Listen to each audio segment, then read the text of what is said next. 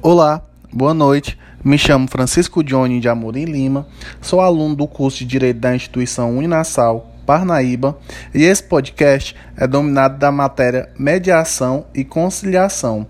A proposta desse podcast é abordar uma solução de conflito, onde escolhi a mediação.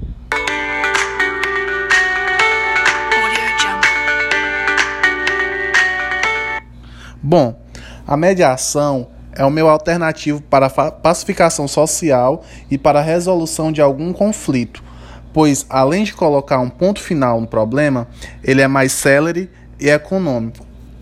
A arbitragem é do sinônimo de arbitramento, que é igual a julgamento ou decisão, averiguação ou avaliação feita por árbitro ou árbitros.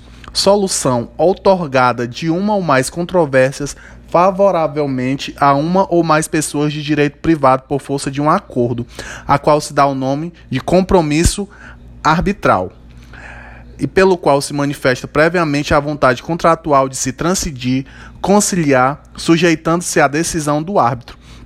Essa decisão arbitral não será válida ou justa simplesmente porque se trata de um ato de autoridade, mas porque foi aceita previamente pela livre vontade das partes que entanto se comprometeram.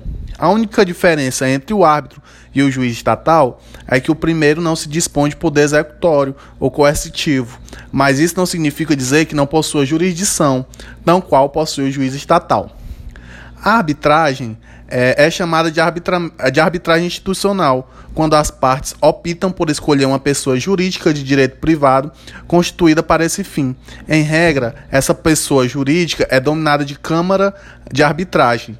A Câmara de Arbitragem funciona como um pequeno juízo, possuindo regulamento próprio, a qual as partes estarão submetidas, possuem também secretária, sistema de intimação, sala de audiências e etc podem as partes optar pela arbitragem ad hoc, ou seja, podem escolher uma pessoa física como árbitro e acordar sobre todo o procedimento arbitral ao qual se submeterão.